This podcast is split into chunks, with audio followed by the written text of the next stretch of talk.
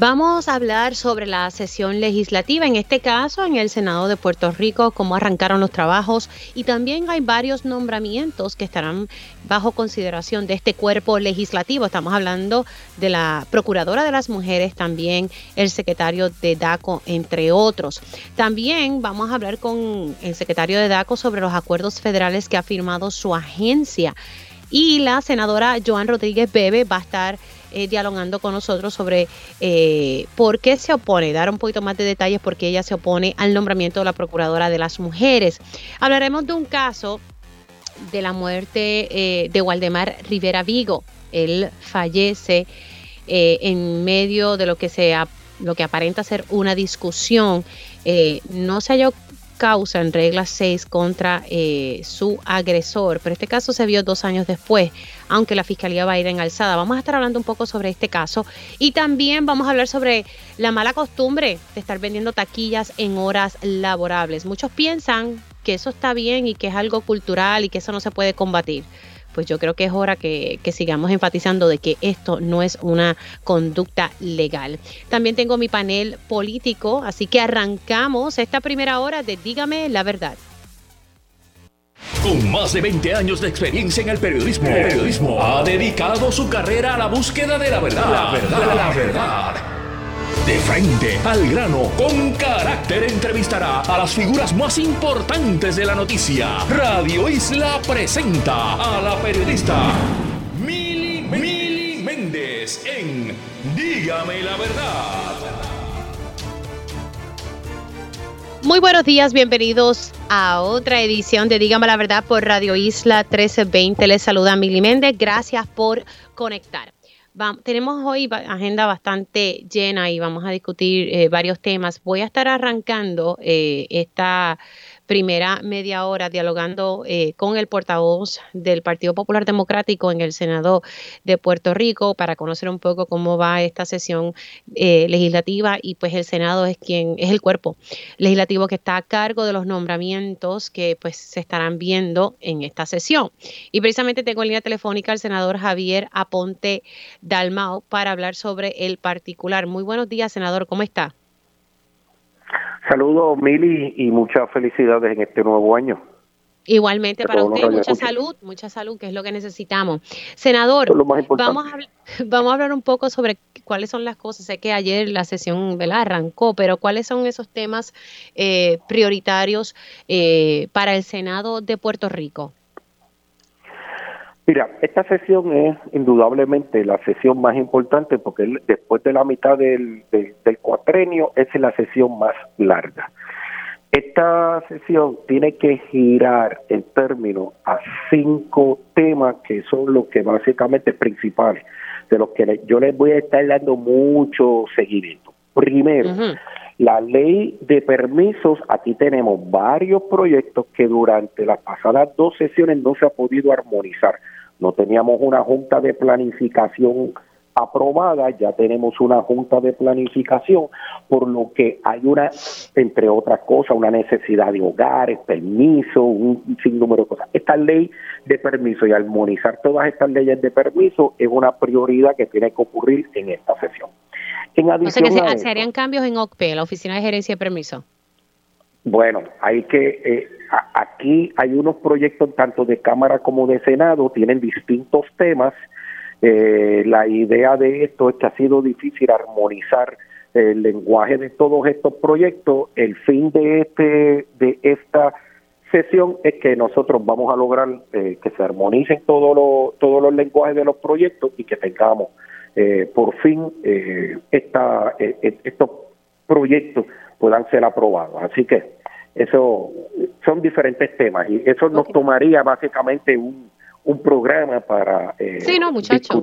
Vamos con el segundo eh, tema, que es prioridad. Tenemos el, el, segunda prioridad es el código electoral. Ya los proyectos hay lenguajes aprobados en ambos en ambos cuerpos, así que tenemos que armonizar eh, un lenguaje final que debe eh, atenderse en los próximos meses.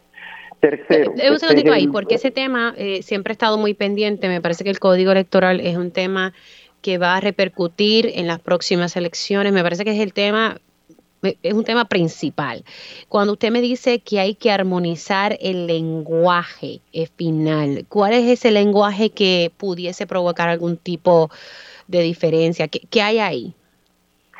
Mira, lo que pasa es que en la Cámara de Representantes, eh, el representante Cone Varela, en el lenguaje en el proyecto que él ha, él ha trabajado, él ha sido, eh, que él ha extendido unos temas que, quisieran incorporarse a los, a los temas que ya se, eh, que ya se aprobaron en el Senado. Esos temas, pues básicamente no se discutieron en, en, el Senado. ¿Pero cuáles son? ¿Cuáles son? Ahí tú tienes el asunto de las candidaturas eh, que eh, el término ahora se me escapa. Que, sí, sí, pero es como tipo alianza. Yo, yo entiendo el término, pero ahora mismo también se me escapa a mí. Son eh, eh, eh el, tema de las alianzas. Está el tema de las alianzas, está el tema de la representatividad en la, en la Comisión Estatal de Elecciones. Sí que hay varios temas que en un proyecto se reconocían, en el otro no, así que eh, ese esos son los detalles que al final del día tenemos que, que lograr armonizar eh, para hacer un proyecto. Pero, pero hay consenso para permitir las alianzas. En este momento yo no me atrevo a decirte, Mili, si sí o si no, porque un, pasamos el proceso eh, legislativo de que cada cuerpo aprobó su lenguaje. Ahora vamos a una segunda fase. ¿Cómo, cómo se pueden eh, cómo se pueden integrar los lenguajes y si eh, el Senado tiene los votos para aprobar esos, esas áreas adicionales que la Cámara eh, aprobó. Así que eh, sería prematuro. Por eso este, esta parte del código electoral pues es un reto ahora en los próximos meses que podamos armonizarlo. Hay diferencia en los lenguajes, con eso es lo que vamos a estar trabajando, pero indudablemente en estos próximos meses se va a trabajar eh, con el código electoral y poder eh, aprobar ese, ese proyecto. Ahora, eh, el tercero. Tercer en cuanto este este este esta sesión siempre es característica por, por ser la, la, sesión de, de establecer, ¿verdad? de, definir el presupuesto. Además del presupuesto, el, gobernador, a mi juicio, ha traído muy bien, una atendido o buscar la manera de atender el tema de la inflación, un tema sumamente importante que tiene que atenderse en este en esta sesión, porque además del presupuesto, él está proponiendo una reforma contributiva. Los, entre otras cosas, yo estoy haciendo un ejercicio con eh, diferentes eh, asociaciones, tanto MIDA como eh, la Cámara de Comercio para evaluar el que la canasta de alimentos se puedan reducir los precios de manera inmediata. Eh, en diferentes jurisdicciones se ha estado atendiendo estos dos aspectos, la reducción de los precios de la canasta básica de alimentos y también de los costos de los combustibles en el área de combustible, eh, aparte de lo que pueda trabajar DACO. Eh, no esa jurisdicción pues básicamente no es algo que la controlemos, pero sí podemos trabajar en una a corto plazo en poner dinero en, y, atender y paliar esta situación de la de, la inflación toda vez que eh, los indicadores macroeconómicos y microeconómicos establecen verdad que eh, de llegar a la tercera eh, trimestre eh, de la economía eh, en, inflación, estaríamos entonces enfrentando una recesión. Todo eh, indica en que hay que atender, ¿verdad? Y tratar de paliar, este, evitar de que esto ocurra. El, gobernador está proponiendo uno y atendiendo unos renglones que a mi juicio serían más a largo plazo y hay dos elementos importantes, uno atenderlo por el área, ¿verdad?, de las contribuciones, otra en reducir el aumento que, que ha sucedido en, en, nuestra economía de que se han disparado las transacciones en efectivo y eso es un elemento inflacionario eh, fuerte, de manera que hay que tratar de desalentarla. Así que eh, el tema de la inflación y el tema de la eh, de la reforma contributiva y del presupuesto van a ser temas principales de, de estos próximos meses. Eh, en el tema de salud hay muchos proyectos en la Comisión de Salud para atender el asunto de la reforma y de los pagos de los eh, de, de, en el país. Así que vamos a ver mucha eh, legislación sobre este particular y indudablemente el tema que nos apasiona de energía, que ahora vamos a salir de una fase, se queda atrás eh, y, se irá a los tribunales, a los tribunales a, a determinar si la negociación de esa de, de la eh, del contrato, ¿verdad? De, sí, la extensión del contrato. Eso le iba a preguntar. O sea, el Senado, el Senado se va a unir junto con la Cámara, porque es, lo que dio a entender el presidente cameral Rafael Tatito Hernández, de que se iban a unir eh, ambos cuerpos para tratar de combatir esa extensión del contrato de Luma Energy.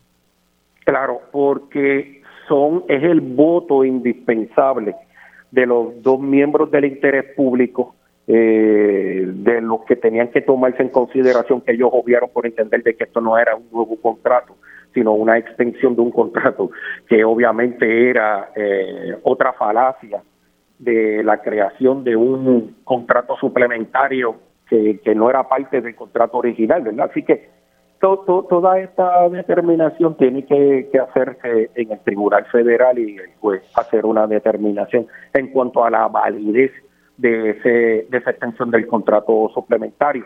Pero más allá de eso, ahora van a venir eh, los contratos de los proyectos de la de las alianzas para eh, los proyectos de generación de energía. Aquí, obviamente, eh, se trabajará en legislación nueva en cuanto a cómo se van a hacer esos contratos que tienen que ser totalmente transparentes y que tienen que cumplir con la ley 54 y que tienen que ir encaminados a hacer proyectos de energía distribuida, no hacer contratos aquí fuera de la ley 54 y, y, y más que eso, contratos que vengan amañados y, y, y, y controlados por cierta empresa cuando, entre otras cosas, habíamos establecido desde el principio que ni Luma ni ninguna de las subsidiarias podía entrar en contratos de generación.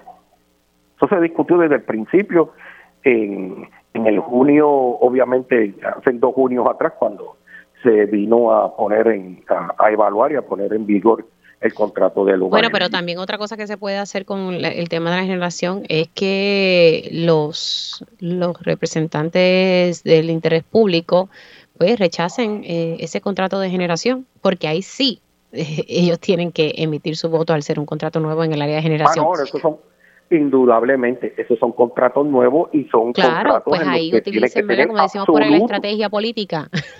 Claro, absoluto. Ahora, eh, senador, no quiero que se me no quiero que se me vaya el tiempo porque eh, ya mismito tengo otra entrevista, pero quisiera dialogar con usted al, ser pues, el portavoz del Partido Popular Democrático en el Senado y varios nombramientos. ¿Ustedes ya están tomando la temperatura con el nombramiento de la Procuradora de las Mujeres? Sí. Eh, yo hice unas expresiones.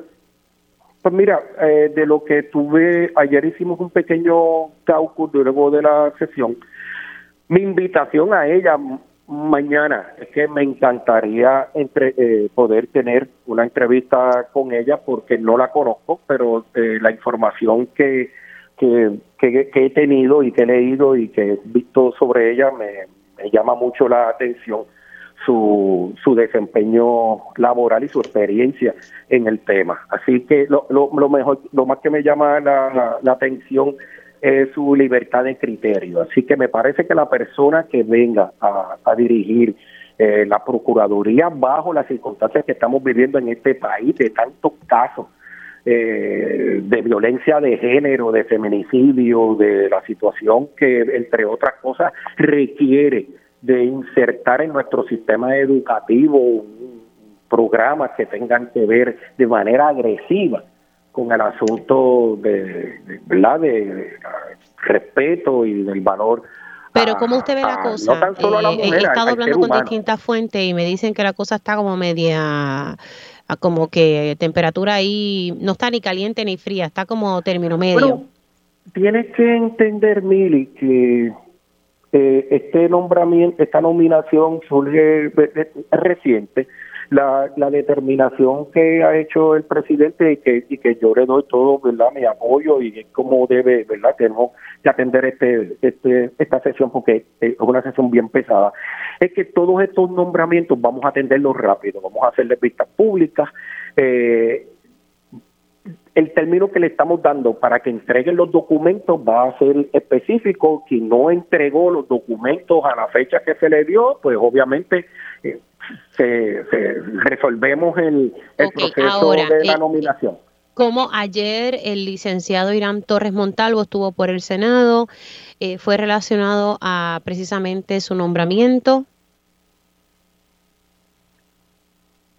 Bueno, ese es otro nombramiento. Claro, pero ¿cómo está la temperatura ahí? En ese, en ese nombramiento hay, hay un sentido más de timidez. Yo veo ese nombramiento un, tanto difícil de conseguir los, votos. Por lo menos en la delegación del Partido Popular la, la, cosa está tímida con respecto al licenciado. ¿Cómo puede definir usted tímido? ¿Que, que tiene los votos del PPD o no los tiene? Mm, difícil. Difícil, entonces significa que por ahora no tiene los votos. Por ahora lo veo un poco puesta arriba. Se le va a dar el trámite. cuál es la preocupación de los populares allá en el Senado que lo ven cuesta arriba? Bueno, son diferentes, mire. Eh, tienes que tienes que entender que su experiencia previa de trabajo ha tenido una serie de eh, determinaciones que él ha hecho con las que se le evaluará. ¿Pero eh, cuáles? Eh, o sea, ¿qué ha hecho en el pasado que ustedes le levantan bandera? No, no quiero entrar en ese detalle porque esos son mm. temas que se van a discutir en el proceso de, de vista pública. Así que yo, ¿verdad? Le quiero dar el espacio que se tiene que dar y que, y que obviamente, pues, él esté preparado, ¿verdad?, para contestar las preguntas que allí surjan conforme a sus experiencias. Pero, pero ustedes se reunieron con él ayer. No, no, no tengo conocimiento de eso, por lo menos yo no. Ok, pues, perfecto. Eh, eh, senador, gracias por haber sacado de su tiempo. Estaremos conversando eh, más a menudo. Se me cuida mucho siempre a tus disposiciones muchas felicidades en este momento. Igualmente, igualmente para usted. Escucharon al senador Javier Aponte Dalmau, portavoz del Partido Popular Democrático en el Senado. Y con eso doy paso a mi próximo invitado que vamos a estar hablando sobre los acuerdos federales que ha hecho DACO, pero tengo que arrancar con la pregunta sobre su nombramiento. Le doy los buenos días al licenciado Irán Torres Montalvo. Saludos, secretario, ¿cómo está? Buenos días a ti, Mini, buenos días a todos los amigos Radio Escucha. Bueno, eh, tengo que preguntarle, porque ahí me quedé con, con el senador, eh, por ahora lo veo cuesta arriba que los populares le voten a favor. Eso es lo que dijo el senador Javier Aponte Dalmau. ¿Qué, qué le parece a usted esto? Pues mira, mira, escuché las expresiones que acaba de hacer el, senador. Este, yo tan pronto terminemos esta entrevista me voy a estar comunicando personalmente con, con, su oficina y si el senador nos da la oportunidad y me recibe, pues me gustaría, verdad, tener la oportunidad de sentarme con él personalmente y aclarar cualquier pregunta eh, o duda que él tenga sobre este servidor, ¿verdad? Mi experiencia de trabajo y demás, yo no, no tengo problema, ¿verdad? Este, soy un libro abierto en ese sentido y estará disponible él habla algo sobre su conducta. Él, él, hace un señalamiento sobre su conducta pasada. Obviamente yo intenté de, de, de ver qué es lo que, a qué se refiere, pero no, no quiso entrar en detalles. Algo que usted haya hecho en el pasado que entienda usted que le pueda afectar. Eh, pues mira, para nada, Miri, yo llevo, este, ¿verdad?, eh, viviendo una vida, por llamarla de una manera pública, desde el 2008-2009, cuando fui legislador municipal por San Juan, después de ahí pasé a trabajar en el Departamento de Asuntos del Consumidor, en un momento dado aspiré a una posición política, este, estuve en los medios, he hecho de todo un poquito, o sea que la gente me conoce, estaba en el ojo público más que menos, o sea que realmente yo no, no sé tampoco, ¿verdad?, a qué se refiere el, el, pero con mucho gusto, honestamente, me siento con él y aclaro cualquier pregunta, ¿verdad? Este, él dice, él dice que, que, hay timidez, que él dice que hay timidez dentro del PPD. ¿Está usted en la mayor disposición de dialogar con, Con, con la delegación del Partido Popular Democrático? Porque el parecer es, ¿verdad?, un asunto de la delegación del PPD. Sí, definitivamente, desde el momento en que yo fui nominado por el gobernador Pedro Pierluisi el pasado 22 de noviembre, he sido enfático, ¿verdad?, este, de que soy una persona de puertas abiertas, no tan solo en el departamento, ¿verdad?, me he reunido con todo aquel que ha pasado por allí a pedir, este, ¿verdad?, tener la oportunidad de conversar con este servidor, sino también a los legisladores, tanto en el Senado como la Cámara de Representantes. Yo he llamado personalmente a muchas de las oficinas de ellos. Obviamente mi nombramiento se da en pleno periodo de acción de gracias, Navidad, este, que pues era difícil coordinar reuniones porque muchos de los compañeros pues estaban de vacaciones fuera de Puerto Rico eh, y demás, pero pues ya estamos todos de regreso eh, trabajando y continuaré con ese esfuerzo. Yo a todos, ¿verdad? Eh, quisiera que me recibieran, me dieran la oportunidad de sentarse conmigo, ver mi hoja de servicio, aclarar cualquier pregunta. ¿Usted, usted ha podido reunirse con otros senadores, ¿verdad? Para, para hablar un poco de su confirmación con la delegación de Proyecto Dignidad, Movimiento Victoria Ciudadana, el Partido Nuevo Progresista, ¿verdad? Para no dejarlo ahí en el, PP, en el PPD nada más. Pues sí, qué bueno que me haces esa pregunta, porque sí, desde que fui nominado, yo personalmente he estado llamando a las oficinas de los legisladores, ya nos sentamos con la senadora Rodríguez Bebe, conversamos con ella, ¿verdad?, sobre un sinnúmero de asuntos, también hicimos lo mismo con la senadora Rivera Lacen, ¿verdad? Este, le habíamos pedido que si era posible en esa misma fecha la acompañara el senador Bernabe, pero por otros asuntos de compromisos que tenía previo no pudo estar presente, pero también nos sentamos y, discutimos un sinnúmero de asuntos relacionados no tan solo a la base de servicio de este servidor, sino a los asuntos eh, que manejamos en el Departamento de Asuntos del Consumidor. Nos reunimos con el senador Tomás Rivera Chat, ayer participamos, hemos invitado al, al, caucus que se celebró, ¿verdad?, de, la, de la minoría del Partido Nuevo Progresista, donde estuvieron varios jefes de agencias, también estuvimos participando allí, así que no no tenemos ningún inconveniente, ¿verdad? Este También hemos tenido reuniones, nos reunimos con la eh, representante Estrella Martínez Soto, eh, quien nos, convocó porque tenía unos asuntos, unos proyectos de ley que se, relacionaban directamente con los asuntos del gas licuado que trabajamos en el departamento, así que eh, la respuesta es que sí, estamos disponibles para dialogar y discutir con cualquiera que nos quiera este, recibir y esté dispuesto a conversar con nosotros. Hablemos un poco sobre los acuerdos con los federales. Eh, vi el comunicado que lanzaron.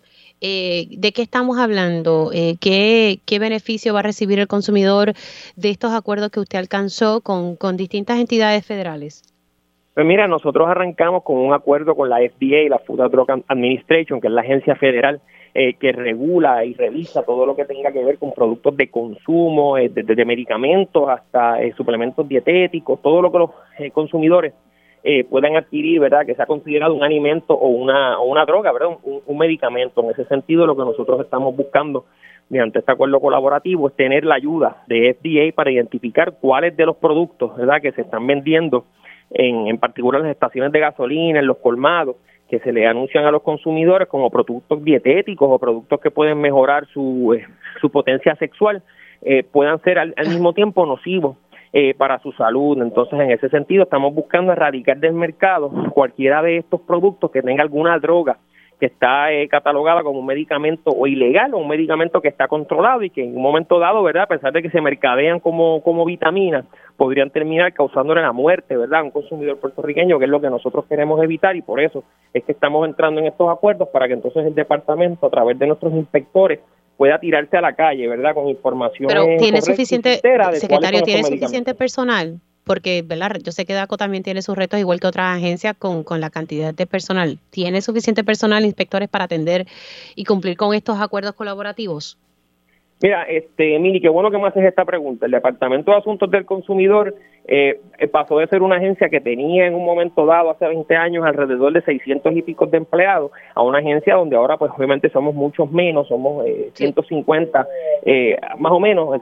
pero ahora de lo que se trata es de hacer más con menos. Yo cuando eh, fui nominado a esta posición estaba consciente eh, a los retos que me estaba enfrentando. Yo ya venía de haber trabajado en el departamento hace una década atrás, así que estaba familiarizado con quiénes eran los empleados, ¿verdad? Me encontré allí con muchos compañeros y sabía, ¿verdad?, que, que sí que teníamos unos recursos limitados dentro del marco que está el gobierno de Puerto Rico que estamos, ¿verdad?, con esta situación de, de, de escasez de recursos fiscales, hay una, ¿verdad?, una junta que controla el presupuesto y tiene injerencia sobre las decisiones que se toman, pero en ese sentido, aunque obviamente nos gustaría tener muchos más jueces, muchos más empleados, muchos más inspectores, pero con los recursos que tenemos, nosotros nos mantenemos fiscalizando, estamos en la calle, entiendo que estamos haciendo el trabajo que, esperan los consumidores del departamento.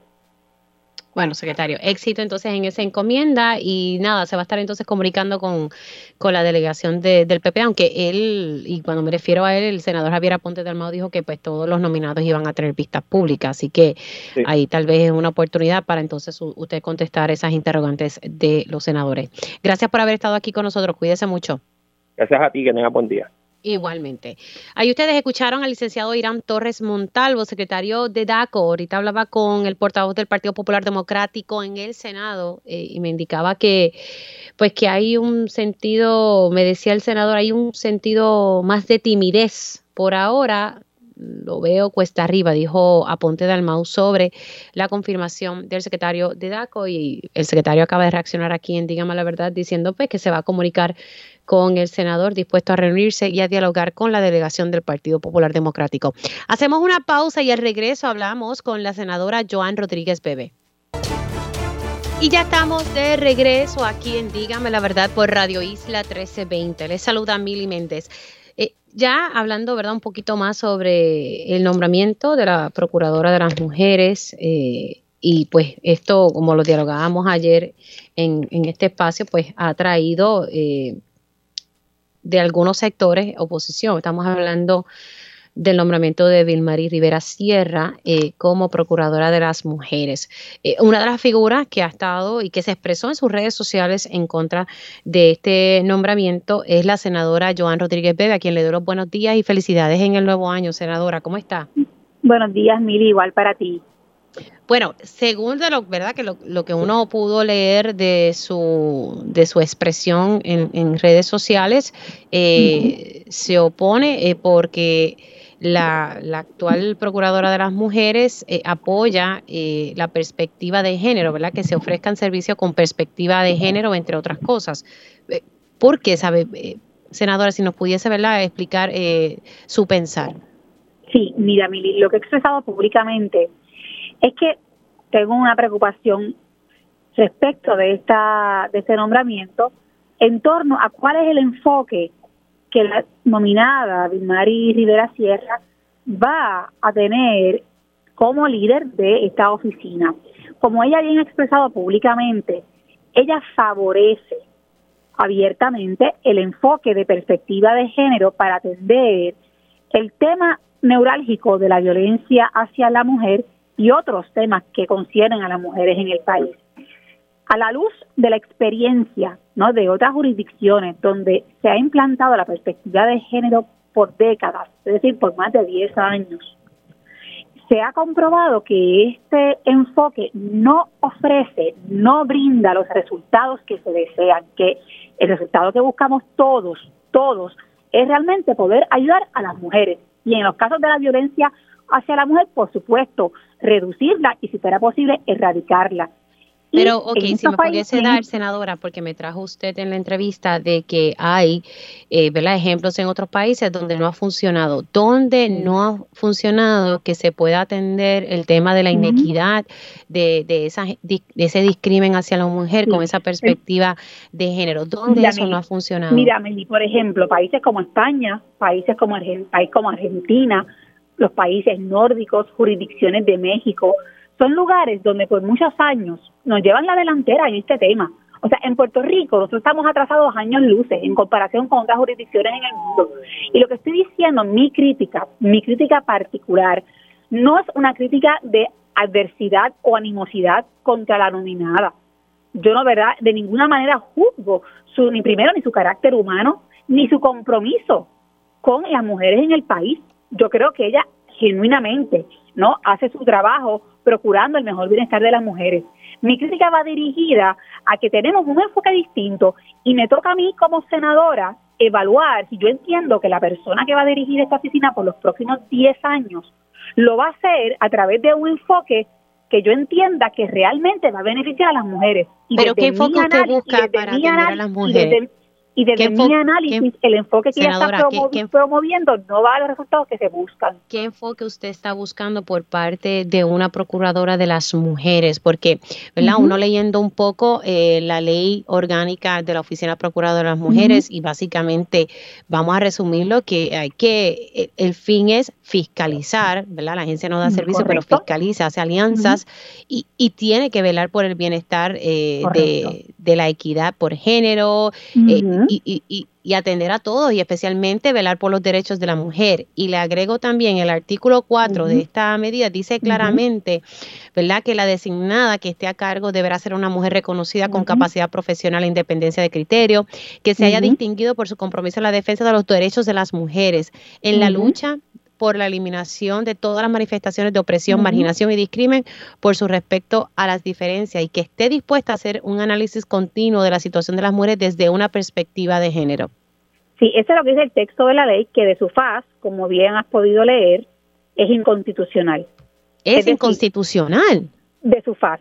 El limitar, el limitar la posición de la Procuraduría de las Mujeres solamente a mujeres que hagan análisis de la situación de la mujer desde un enfoque específico y sectario, como lo es la perspectiva de género, es de su faz discriminatorio por razón. que la perspectiva de, género lo que busca es. Tanto de religión como por razones ideologías políticas, porque la, perspectiva de género es un enfoque sectario, es una ideología, es decir, son doctrinas ideológicas sobre la sexualidad que, Mili, en nada tienen que ver. Sobre la sexualidad.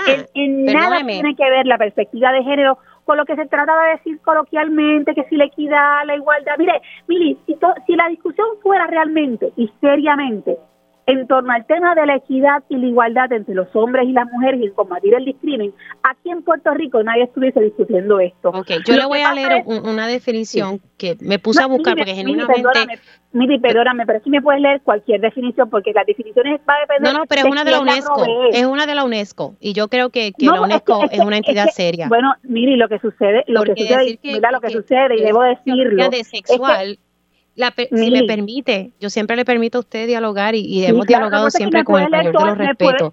claro, la si me leer todas las o visión de género es una categoría analítica que toma los estudios que surgen desde las diferentes vertientes académicas de los feminismos para, desde la plataforma teórica, cuestionar los estereotipos y elaborar nuevos contenidos que permitan incidir en el imaginario colectivo de una sociedad al servicio de la igualdad y la equidad. ¿De dónde sale la cuestión que usted dice?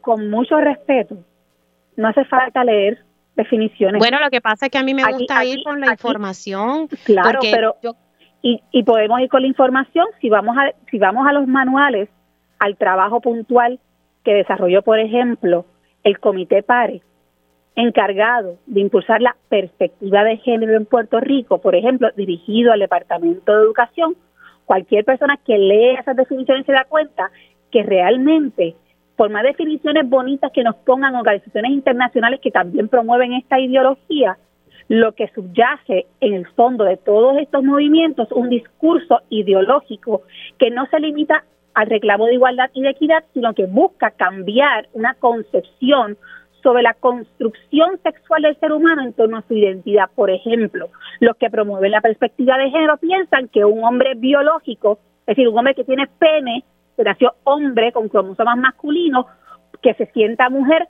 y que diga que su identidad de género es femenina, podría ir a la oficina de la Procuradora de las Mujeres a buscar servicio.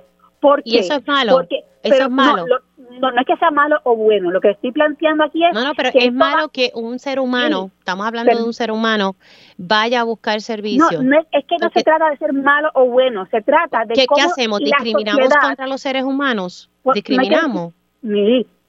Permiso, no hay que discriminar contra nadie, pero estamos hablando, si me permites explicar, con, mucho gusto, si siempre le he dado el espacio y usted lo sabe. Con mucho gusto, pero por favor, le voy a pedir que no era que me deje tener el hilo de pensamiento. Lo que estoy planteando es que este asunto no se limita solamente a la perspectiva de género, a plantear que creemos en la igualdad entre hombres y mujeres. En eso creemos todos los seres humanos probablemente, y yo espero que así sea. Lo que estoy planteando es que a través de ese enfoque ideológico se promueven otras ideas. Y lo que estoy diciendo es que no se limita a lo que acabamos de explicar, sino que lo que busca es también cambiar en la sociedad, ir instaurando unas ideas que yo respeto, que si tú las quieres tener, las tengas, pero promover como política pública estos conceptos ideológicos y subjetivos del género en nada resuelven los problemas de las mujeres de carne y hueso. Y estoy diciendo, si estas políticas de promover todos estos nuevos vocabularios, todas estas nuevas concepciones y todas estas ideas etcétera, fueran efectivas y la discusión fuera distinta. Senadora, sacando... quienes, promueven, esta ideología son los que le corresponde decir en dónde han sido efectivas. En Puerto Rico, Mili, llevan dos años de repartiendo millones de dólares a través de un estado de emergencia y los resultados cuáles son a nivel estadístico. Bueno, ahí hay que fiscalizar en quién han utilizado, pero senadora, ahí hay que fiscalizar en dónde han utilizado esos chavos, porque básicamente lo que se ha hecho es uh, en promociones y en cosas, no dirigido al pues problema. pues en el día de ayer, en el día de ayer solicité, solicité a la OGP a través de una petición de información a través del cuerpo del Senado que la OGP y también diferentes agencias gubernamentales me provean y le provean al cuerpo la información de cuánto dinero se ha desembolsado del erario público para atender el tema de la violencia hacia la mujer, cómo se está utilizando para poder entonces fiscalizar y hacer ese ejercicio del que estás hablando. Ayer mismo se pidió esa información. volviendo al tema, me pareció interesante que usted me dice que, que entonces la ley orgánica, entiende usted que en su faz es inconstitucional. Sí, esa es mi posición. Discrimina, es discriminatoria, por supuesto que sí. Ok, y, entiende que es así porque genera discrimen. Ahora. Claro, genera discrimen me quedo con, con, con, me quedé con este planteamiento y es qué hacemos con las personas que usted me, me, dijo y me utilizó el ejemplo de, de, un hombre que tiene su pene pero que se siente que es mujer y, y, su y se identifica verdad como mujer qué hacemos con esas personas a la hora de ellos recibir servicios discriminamos contra ellos no hay, no hay que discriminar porque en Puerto Rico está la oficina del procurador del paciente no Aquí hay, aquí hay oficinas para diferentes tipos de servicios. Porque esa oficina, bendito. Aquí no funciona, bueno, Emilia, en Puerto Rico lamentablemente no funciona, ¿verdad? Prácticamente muchas cosas. Lo que quiero decir es la oficina de la Procuraduría de las Mujeres, ¿a quién le va a dar, a quién le brinda servicios? Y estas son las preguntas que nos tenemos que contestar y que tendrá que contestar la nominada, la, la que ha sido designada a esta oficina tendrá, tendrá que contestar. ¿Y qué hacemos con las mujeres biológicas que se identifican como hombres? ¿Van a poder recibir servicio de la Oficina de la Procuradora de las Mujeres o no van a poder recibir servicio de la Oficina de la Procuradora de las Mujeres? En esa instancia, ¿se consideran mujeres o se consideran hombres? Esas son las preguntas que habrá que contestarse porque la ideología de género, es decir, la llamada perspectiva, lo que hace es promover una concepción distinta sobre la sexualidad humana que tiene repercusiones a la hora de los efectos prácticos. Pues vamos a ver porque si para algunas cosas es mujer, lo que Pero tú piensas usted, usted le va a dar, porque para usted le va es hombre. No, o sea, que quiere decirte, si para algunas cosas una persona es mujer por lo que piensa ser y no por la biología, ¿por qué entonces una mujer biológica para la procuradora que dice ser hombre, cómo la va a tratar? ¿Como mujer o como hombre?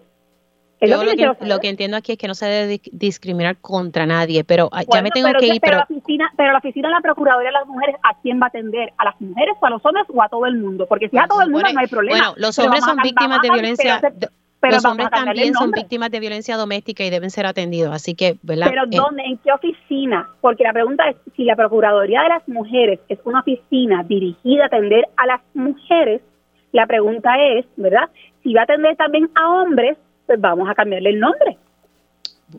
Bueno, esos son velados cosas que se pueden analizar en el futuro. Senadora, su voto, ¿usted le va a dar la oportunidad de escuchar a la nominada en una vista pública o ya usted del saque va a votar en contra?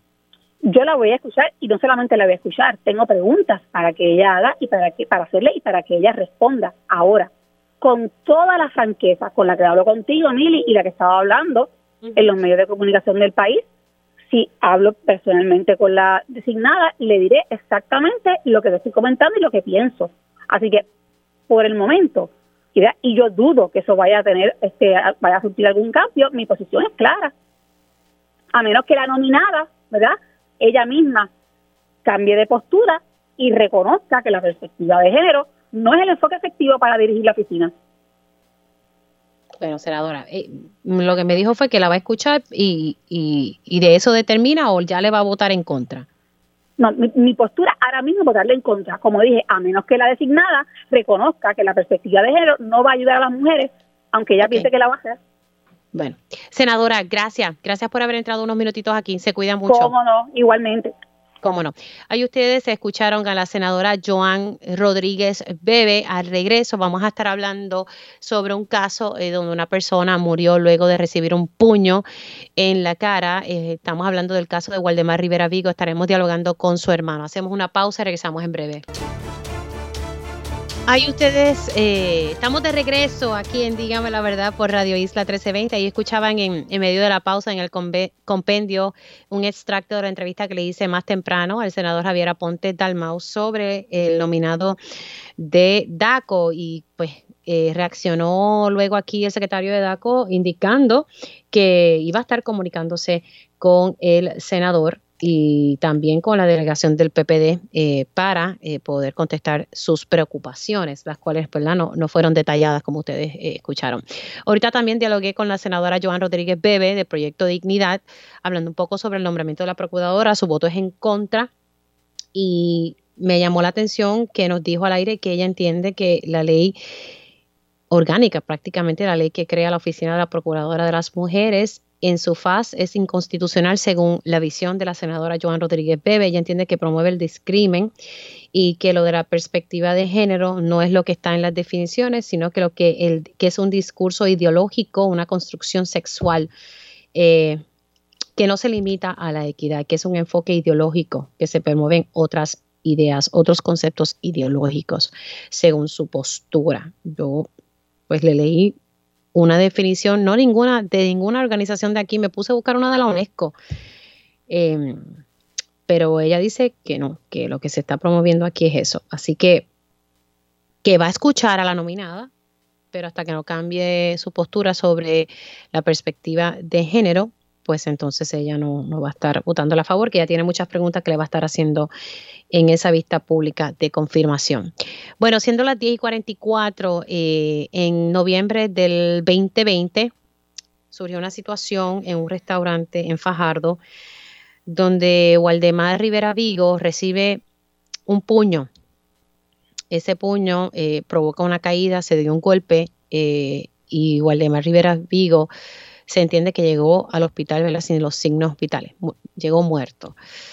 Eh, pasó mucho tiempo, eh, casi dos años, eh, para que la fiscalía pudiese ir en, a regla 6 para someter cargos. recientemente en diciembre no, no hubo causa en regla 6 contra la persona que agredió a Waldemar Rivera Vigo. Ayer en el programa Día a Día, donde participó en, Telemundo, José estuvo hablando con nosotros pidiendo que por favor se haga justicia para su hermano. Tengo a José Rivera Vigo en línea. Buenos días, José, ¿cómo estás? Buenos días, Mili. Saludos a ti y a toda la audiencia de tu programa y de Radio Isla. Bueno, eh, eh, hablemos, ¿verdad? Un poquito. Yo ayer hablábamos sobre el hecho de que yo te preguntaba si tu hermano tenía alguna diferencia con esta persona en, el pasado que hubiese provocado esta discusión eh, y para beneficio de los radioescuchas de Radio Isla 1320 para ¿verdad? recordar un poco el caso. Claro. No, mi hermano no tenía ningún tipo de relación con esta persona, entiendo que prácticamente ni se conocían. Mi hermano sí frecuentaba el restaurante bastante, pero era con la administración pasada. Esta persona tenía cargo del restaurante hacía poco y pues mi hermano tiene una conversación con él, en realidad pues no sé qué fue lo que hablaron, si fue alguna discrepancia en el servicio o algo, o si la persona había tenido algún, un día pesado la cuestión es que la, ira que tenía él la descarga contra mi hermano, lanzándole dos puños. El primero falla y el segundo es el que le logra, pues, lo conecta en el rostro. Y mi hermano cae inconsciente hacia atrás, golpeándose en la cabeza con el suelo, con algo que había en el piso. No sé, dice que el reporte dice que había una caja de metal. La cuestión es que ese impacto le ocasiona una hemorragia cerebral y él muere. Entonces, lo curioso de este caso es que a esta persona nunca se le erradicaron cargo ni siquiera por agresión este, él mató a mi hermano un viernes 13 de noviembre del 2020, ya el lunes se había ido del país y dejó todo en manos de su abogado. Y no es hasta el 12 de diciembre del 2022 que se ve entonces el, caso se presenta en la regla 6, donde la jueza Cintrón del Tribunal de Fajardo eh, encuentra que allí lo que ocurrió fue un suceso lamentable y la persona pues vuelva a estar este, como siempre estuvo, libre en realidad. Y nosotros pues en realidad pues no, no encontramos que esa decisión fue la correcta, más aún cuando recientemente hay un caso en Trujillo Alto de un padrastro y un hijastro que es básicamente la misma situación y al hijastro que fue el que mató al padrastro, el mismo día le, le erradicaron cargos por agresión porque la persona no muere al momento. Le fijan 100 mil dólares de fianza y lo ingresan. Eh, su padrastro muere al día siguiente, entiendo, y lo van a excarcelar para radicarle cargos nuevos. O sea, tenemos, estamos hablando de dos casos bien similares, pero dos eh, resultados judiciales completamente distintos. Y pues estamos haciendo, ¿verdad? Pidiendo justicia para mi hermano. La, fiscalía en algún momento, José, te, te indicó por qué, por qué tardaron, ¿verdad?, tiempo en, en poder someter este caso, por qué ¿verdad? A diferencia de estos casos que tú me estás trayendo que son recientes, se manejó distinto, esta persona logró salir, o sea, tengo entendido que esta persona sí que fuera de Puerto Rico. Sí, él, regresó al 12 de diciembre para la vista de la regla 6 y cuando se acabó la vista entiendo que al día siguiente o dos días después ya regresó a Estados Unidos. La, la fiscalía en realidad sí tuvo comunicaciones con nosotros, pero no nos explicaba de por sí la, la dilatación, o sea, se comentó acerca de que la pandemia, se comentó acerca de unos reportes del CIC, pero algo concreto o continuo, pues la comunicación en realidad no te puedo decir que, fue la más efectiva en realidad. La, la jueza, la, la, la, fiscal que tiene el caso, que es de apellido Alvarado, ella sí tuvo la, la, tomó la, decencia de llamarnos a mí a mi sobrino, que hablamos los, los familiares más cercanos que estamos en la isla, y se presentó a nosotros eh, y nos explicó todo el proceso que se podía presentar en un caso como este, incluso hasta lo de la regla 6, pero eso fue en el 2020, en el 2021, discúlpame, y de ahí para acá no hubo ninguna otra comunicación. Oye, este, tengo entendido, eh, eh, ¿verdad? Estoy tratando, no he podido escuchar unos audios que, que me mandaron por parte de justicia en torno a esto, pero la información que tengo es que eh, van en alzada. Me están diciendo que es el 17 de enero. La información que tú tienes es el 16 de enero. 16, pero en el calendario 16 aparece Martin Luther King, que entiendo que el tribunal no, no trabaje. O sea, que van en alzada el 17, en eso, eh, ¿verdad? Eh, eh, la fiscalía entonces estaría yendo en alzada eh, para ver si otro juez encuentra, ¿verdad? Está, porque estamos hablando de regla 6, se trató de someter cargos, ni, ni eso se encontró mm, mm, causa, que, que, me, que me impresiona, porque lo que hay que mostrar ahí no es tanta evidencia. Es correcto. Hay un vídeo, me indicaba que había un vídeo en el caso hay un video de seguridad del restaurante, eh, pero está en manos de la fiscalía como tal. En el video, ¿Ustedes no lo han visto? No lo he visto, pero la fiscal me narró, ella me, me, ofreció verlo, pero yo en realidad no quise ver el video donde mi hermano pierde la vida. Y ella me dijo, pero te a narrar lo que haya ocurrido. Y ella pues me narró pues, paso a paso lo que haya ocurrido. Y ella me dice que mi hermano en ningún momento eh, hizo ningún amague de, de, de ¿verdad? De, de agredir a nadie, incluso cuando mi hermano recibe los, puños, él tiene los brazos hacia abajo, él no, él ni siquiera esperaba esa reacción de esta persona. Eh, y el video, las personas que lo han visto en cuestiones de los testigos dicen que el video es bastante claro. No sé por qué la, la jueza Cintrón, que el video se presentó en la sala, mm, no encontró que lo que ahí ocurrió fue un suceso lamentable cuando ahí hubo una agresión causando la muerte a una persona. Un suceso lamentable. Esto es una muerte. Alguien falleció como consecuencia. No, no estoy diciendo que la persona tenía la intención de matar a tu hermano, pero su acto provocó la muerte de tu hermano. Correcto. Eh, tu llamado al Departamento de Justicia, a, también a la Administración de Tribunales, ¿verdad? Para ser un poco justos en este, en este tema. Discúlpame. Eh, tu llamado a la Administración ah, de Tribunales, a Justicia a ambas, ambas eh, delegaciones, que, que traten, ¿verdad?, de, de, verificar las decisiones que toman sus jueces eh, y el trabajo que hacen la fiscalía y muchas veces está la misma policía, quizás con falta de recursos o con lo que tienen a la mano, pero las decisiones muchas veces que toman al final, pues benefician, en vez de beneficiar a los perjudicados, benefician al criminal. Entonces la persona, la familia se quedan con ese sufrimiento obviamente de por vida y el criminal pues sigue su vida normal. Entiendo que, que, en ese aspecto, y, y yo sé que en el caso de mi hermano no es el único que quizás tenga ese desenlace y las personas, ¿verdad? La familia, pues sufrimos la pérdida de una persona completamente funcional, amable, este, un padre ejemplar, un hermano, un amigo, a manos de una persona que hoy día está libre sin pagar por la, la muerte de, un ser humano.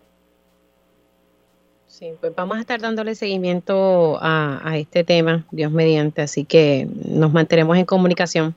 Claro que Cuídate sí. mucho. Tenga buen día y saludos a la audiencia. Gracias a ti. No. Ahí ustedes eh, escucharon a José Rivera Vigo, hermano de Waldemar Rivera Vigo, quien murió en noviembre del 2020 eh, al recibir un puño eh. De, de, esta persona que estaba a cargo en el restaurante, persona que no ha sido acusada y que logró salir del país tan pronto surgió este incidente y pues el Departamento de Justicia va a ir en alzada el 17 de enero. Nosotros hacemos una pausa, pero al regreso... ¿Qué hacemos con esa mala cultura de estar vendiendo taquillas en horas laborables en distintas agencias de gobierno? Eh, esto es ilegal, señores, esto no es legal, pero las personas piensan que, esto no es nada malo. Hablamos sobre esto al regreso de la pausa.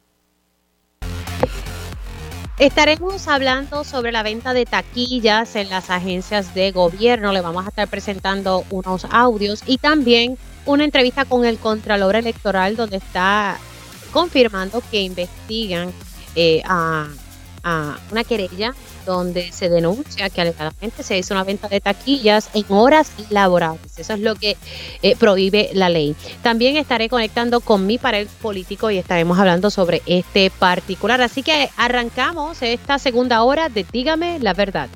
Conéctate a radioisla.tv para ver las reacciones de las entrevistas en vivo. En vivo. Esto es Dígame la verdad con Mili Méndez.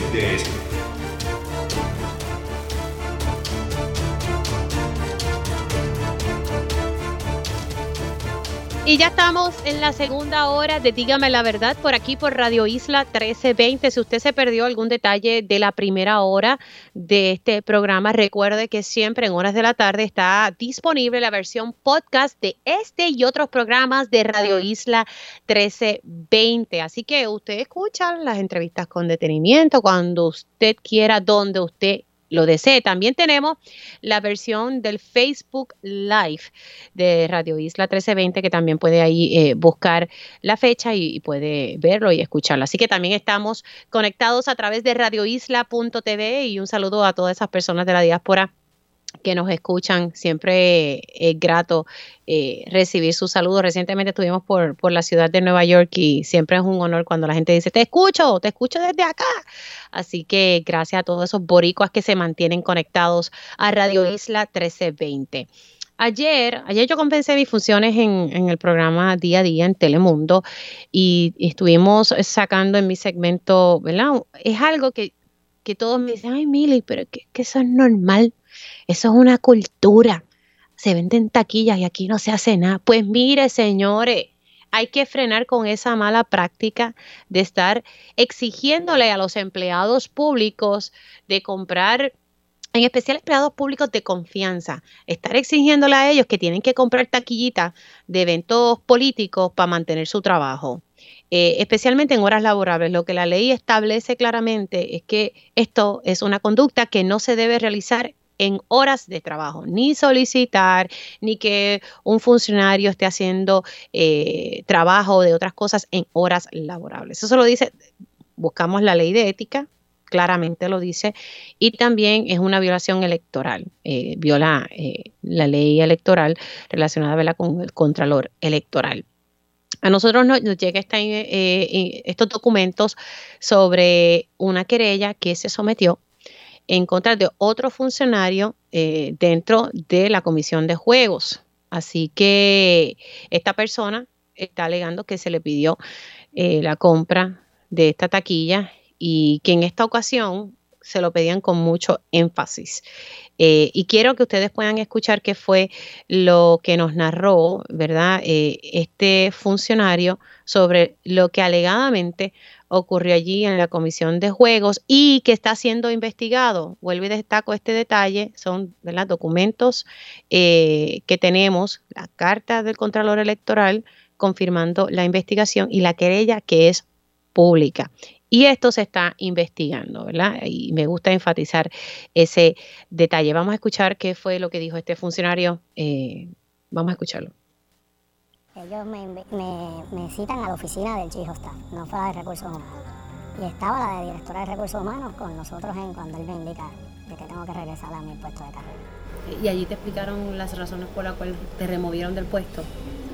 Él dice que el director estaba contento con mi trabajo, pero que ellos no querían que en el proceso de confirmación eh, le fueran a sacar que había alguien dirigiendo un negociado este, con, un señalamiento en ética por un viaje que hicimos por el director ejecutivo anterior, al cual yo me enviaron a mí a participar y yo fui, y que tenía esa querella y que no quería que le sacaran eso en el proceso de confirmación y que le, lo del partido le dijeran que había una persona dirigiendo un negociado que no pertenecía al partido. ¿Tú no perteneces al partido? no. ¿En algún otro momento te lo habían pedido otro funcionario que no fuera Alexis Berrío? Me lo habían pedido, pero no habían sido enérgicos para que comprara. O sea, pensé que era que, mira, hay una taquilla para esta actividad, si quieres ir, whatever, fuera de horas de trabajo, pues no, no tenía. Pero esta es la primera vez que yo sentía como que si no lo hacía, pues me iba a perjudicar. Y que fue en horas laborables. Exacto. Ahora, eh, ¿qué tú le dirías a esos funcionarios que lo más seguro están pasando por esa misma situación tuya? Se han dado muchos casos que ahora mismo están en los tribunales. Muchas personas a lo mejor tienen miedo por represalia, pero yo me voy a tener la valentía de, decir lo que pasó. Y si ellos toman represalia, ya que lo peor me, lo hicieron, tú sabes, siento que me utilizaron y después me, me sacaron. Yo recibo una llamada de, Chief of Staff, Alexis Berrillo Marrero, eh, indicándome que había unas taquillas para la convención del PNP el día 20 de agosto del 2022 y que el director ejecutivo, Jaime Rivera Emanueli, eh, había dado instrucciones que todo el comité ejecutivo y, los puestos de confianza necesitaba que, estuvieran todos presentes ahí. O sea, yo me vi en la obligación de, comprar la taquilla porque y, pago la y compro la taquilla de 50 dólares. ¿Qué más te pidieron? ¿Te dieron otras Ah, sí, me dije que cuando yo le dije que dónde le daba a los chavos, porque estábamos de oficina a oficina, él me dijo que se la mandara por ATH móvil, pero que no pusieran los comentarios este, para qué era. ¿Y tú procediste? Sí, yo procedí y le envié por ATH móvil la, la cantidad de los 50 dólares. Y posterior a eso, este, eso fue como un, creo que fue un jueves o un viernes. El, lunes o martes de la otra semana, él me llama que pasara por la oficina. Y cuando yo paso por la oficina de él, me entrega la, taquilla de, la actividad. ¿Y qué después ocurrió? Nada, yo salí de la oficina y, me entregó la, taquilla para que estuviera presente el día ese, ese próximo sábado. ¿Y acudiste al evento? No. ¿Por qué? Porque tenía una actividad familiar. Y al, ante el hecho de que no te vieron en el evento eh, ese día, ¿qué pasó luego? Después, el, creo que fue el lunes o martes de la, de la semana después de la convención, que fue el 20 de agosto, creo que fue el 22 o 23, y indicándome que, porque me hicieron la pregunta, otro de los ayudantes especiales me pregunta que, que por qué yo no había ido a la convención. Y yo le pregunté a esa persona si yo estaba en speaker. Él me dijo, sí, sí, porque me estoy montando en el carro, estoy en el carro. Y yo le dije, pero ¿por qué me preguntas eso? No, solamente quiero saber porque, eh, porque tú fuiste a la convención. Y yo le dije que no. Ahí ustedes escucharon, ¿verdad? Eh, este, este audio eh, de, esta, ¿verdad? de este funcionario denunciando esta situación que también está en una querella todo eso que él denuncia, eh, yo sé que estamos en radioisla.tv, aquí tengo ¿verdad? La, taquilla que esta persona compró, eh, la transferencia, ¿verdad? Todo esto fue sometido a la oficina del Contralor Electoral, se sometió una querella para que el Contralor Electoral investigue a ver si en efecto lo que esta persona está denunciando es correcto. Él presentó ¿verdad? toda esta evidencia y ayer nosotros en el programa eh, quisimos dialogar con, el Contralor Electoral para ver cómo iba un poco eh, esta investigación, son pocos los detalles ¿verdad? Que, que, pudiese decir, pero en efecto nos confirmó que estos documentos que nosotros teníamos en nuestro poder, sí, que es correcto, que la querella sí existe, ¿verdad? Importante este detalle. Y yo voy a enfatizar algo aquí. Yo no estoy aquí tratando de mancillar la reputación de nada. Yo, mi, mi, mi propósito con esto es que ya tenemos que acabar con esta cultura de estar exigiéndole a los empleados de confianza o a cualquier empleado público, estar exigiéndole en horas laborables que tiene que comprar taquilla o que tiene que hacer X o Y cosa para mantener su puesto. El funcionario que quiera hacer eso fuera de horas laborables, amén, eh, tiene derecho a hacerlo. Así que mi, punto con, e, con traer esta historia es que no podemos seguir normalizando lo que es ilegal hay una ley de ética que lo prohíbe y también dentro de la ley de la Oficina del Contralor Electoral. O sea, es ilegal. ¿Por, ¿Por, qué tenemos que seguir con esta práctica? Y lo más que me da coraje es que todo el mundo dice, ay, pues que eso siempre se ha hecho, Mili. Pues, pues qué? Pues hay cosas que hay que cambiar, hay conductas que hay que cambiar. No estemos normalizando lo ilegal. Vamos a escuchar qué fue lo que me dijo el Contralor eh, Electoral. Walter Vélez, gracias por estar aquí en día a día. Mili, feliz año y a ti y a toda tu familia. Eh, usted ve esto todo el tiempo, constantemente, me imagino. Sí, hemos tenido varios casos en los pasados años. Eh, te los puedo mencionar. Eh, hubo el caso del representante Guillermo Miranda, fue investigado por nuestra oficina, se refirió a justicia, justicia, perdón, refirió un fe y, y, se declaró culpable y pagó una multa de 20 mil dólares. Sandra Torres, que precisamente por Telemundo, el, el funcionario público denunció esa petición de compra de taquilla, especialmente a personas que ella tenía que fiscalizar, que ella regulaba. Es correcto, es correcto. Sandra Torres, entiendo que todavía el caso se está ventilando en los tribunales. También hubo un caso en la compañía de turismo. Este, que también la Oficina de Ética intervino y, otorgó una multa de 20 mil dólares al funcionario que exigió que se compraran taquillas en horas laborales. Pero ¿qué acción, si alguna, puede hacer su oficina para tratar de prevenir este tipo de casos? Porque presumo que usted se entera cuando alguien va, somete la querellita y, entonces se da este proceso investigativo. Es correcto, Mili, tú tienes mucha razón en lo que planteaste al principio, que se ve como una cultura. Nosotros hemos tratado de orientar al electorado y a los aspirantes y partidos políticos de que eso es, es algo reprochable, lamentable y atenta contra la función pública que espera el pueblo de Puerto Rico. Y en ese sentido, eh, nuestra campaña siempre ha sido dirigida a que se sigan los procedimientos tal y como lo dicta la ley. De igual manera, la Oficina de Ética, que, que en su ley tiene una disposición específica que en horas laborables no se pueden estar haciendo este tipo de... Tenemos dos violaciones en ley violando eh, la ley electoral. De financiamiento de campaña. Y también la ley de la Oficina de Ética Gubernamental. Así que aquí hay dos áreas que se están violando ya. Es correcto, es correcto. Eh, de las alegaciones comprobarse, pues aquí pudieran haber varias, varias situaciones. Multas por parte de la Oficina del Contrato Electoral, multas por parte de la Oficina de Ética Gubernamental, referido a justicia porque es un delito electoral. Eh, que puede conllevar desde 3 a 5 años de cárcel. y en efecto, como dice esta cartita que nosotros tenemos aquí, la Oficina del Contralor Electoral está investigando. ¿Cuánto tiempo ustedes se tardan en indagar y analizar toda la evidencia que ha sido sometida ante su oficina? Esa querella fue presentada en noviembre pasado. Ya nosotros hicimos requerimientos a la Comisión de Juegos, al, al Partido Nuevo Progresista y tenemos otras gestiones que tenemos que, hacer. No puedo abundar porque... ¿qué, otras gestiones?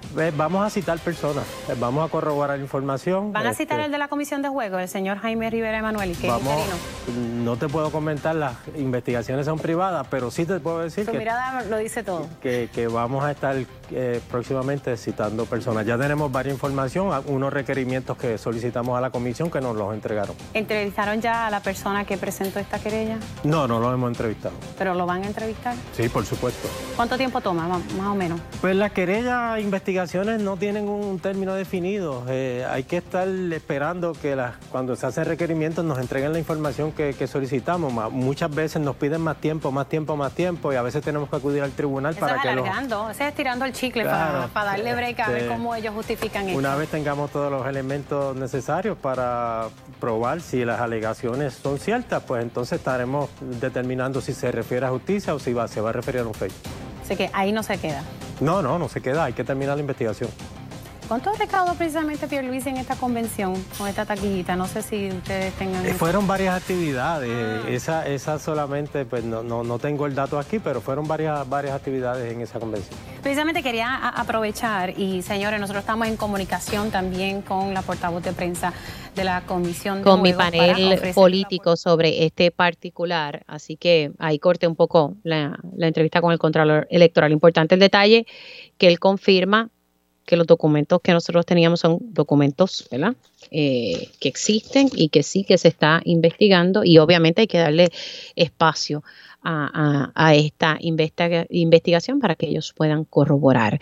Y pues a quien le caiga las consecuencias, pues que le caiga, ¿verdad? Sea el que sea, Vamos, vamos a ser honestos aquí. Pero bueno, tengo ya a mi, a mi panel político en, en, línea y pues quiero precisamente arrancar con ellos sobre este tema, por eso lo estuve en línea para que pudiesen escuchar. Le doy los buenos días al licenciado Ramón Luis Nieves. ¿Cómo estamos?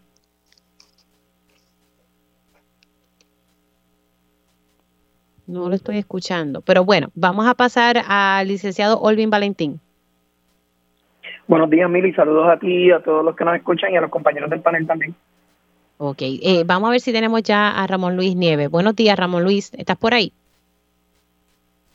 Bueno, control, vamos a ver si, si podemos conectar nuevamente con el licenciado eh, Ramón Luis Nieves. Hoy, hoy mi panel, ah, se cortó. Bueno, pues vamos a intentar llamarlo nuevamente eh, para conectar con él y entonces poder comenzar el análisis sobre este, este particular. Comienzo con, contigo, Olvin. Vamos a hablar un poco sobre, sobre esta cultura que, que, que me da coraje que normalicemos algo que es ilegal eh, y que sí, uno sabe que se da en todas las agencias, pero pues hay que ir metiéndole caña a este tipo de conducta, además que crea un ambiente tan tóxico para los empleados públicos.